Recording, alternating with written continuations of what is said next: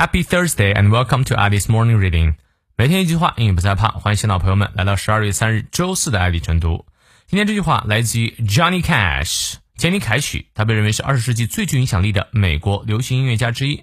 他的创作呢以乡村音乐最为著名，但是他跨领域的曲风呢让他入驻了乡村音乐名人堂、摇滚名人堂及呃福音音乐名人堂，是一个在美国家喻户晓的人物。Johnny Cash。有很多游戏还有电影的角色都是以他为原型的。他说的这么一段话，我觉得也很棒。You build on failure, you use it as a stepping stone. Close the door on the past. You don't try to forget the mistakes, but you don't dwell on it. You don't let it have any of your energy, or any of your time, or any of your space. 你呀，建筑在失败上，它是你的踏实阶。 把通往过去的门关上，不要试图忘记错误，但也不要老想着它，别让它占用你任何的精力、任何的时间或任何的空间啊！你看你是否翻译对了？我们来逐词看一下：You build on failure. Build on 啊，指的是在什么什么上面啊建筑。You build on failure，说白了就是你在失败的基础上啊，不断的去建筑你的成功。You use it as a stepping stone，这个 it 就是 failure 啊，你呢使用啊这个 failure as 是作为。as a stepping stone，哎，也就是哎我们的踏石阶，踏这个阶梯啊，失败呢是你上升的阶梯。Close the door on the past，哎，把通往过去的门关上啊。其实呢，也可以用 to close the door to the past。这个 on the past 呢，就有点像这个门呢是那个地窖的门，把地窖的门关上，不要再往回看了。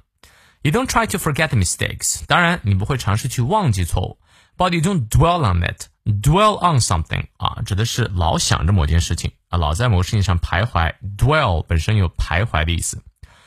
You don't let it have any of your energy 啊，你呢不让它 have 拥有 any of your energy，不会用拥有你任何的能量啊，也就是说不要占用你太多的精力啊。Or any of your time 也不占据你的时间，or any of your space 或者你任何的空间。这才是面对失败真正的态度啊！把它当做是一个成功的阶梯，而不是老去想它。否则呢，你越想心里越难受，越后悔。但是后悔呢是没有任何用的。嗯，我特别喜欢这段话，我也希望这段话呢能够帮助你正确的面对失败。好，让我们来看一下其中的发音知识点。You build on failure. Build，注意它其实短 a，不是不是 you 啊，不是 build，不是 build build build，而是 build。You build on failure. A 双音的位。You use it as a stepping stone. Stepping stone, 像 a stepping stone. Close the door on the past. You don't try to forget the mistakes. 啊，forget 注意念到位。呃、uh,，but you don't dwell on it.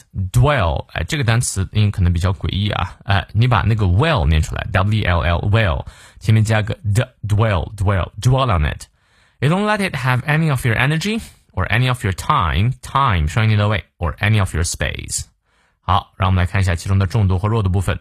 You build build 重读，You build on failure failure 重读，You use it as a stepping stone use 和 stepping stone 重读，Close 重读，Close the door on the past past 重读，You don't try to don't don't 注意啊，否定部分一定要重读，You don't try to forget it You don't try 和 forget 以及 mistakes 重读，You don't try to forget mistakes but you don't dwell on it don't 和 dwell 重读。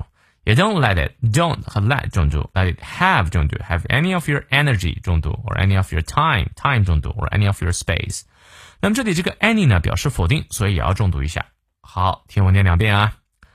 build on failure, you use it as a stepping stone. Close the door on the past. You don't try to forget the mistakes, but you don't dwell on it. You don't let it have any of your energy, or any of your time, or any of your space. 再来一遍。you build on failure, you use it as a stepping stone. Close the door on the past. You don't try to forget the mistakes, but you don't dwell on it. You don't let it have any of your energy, or any of your time, or any of your space.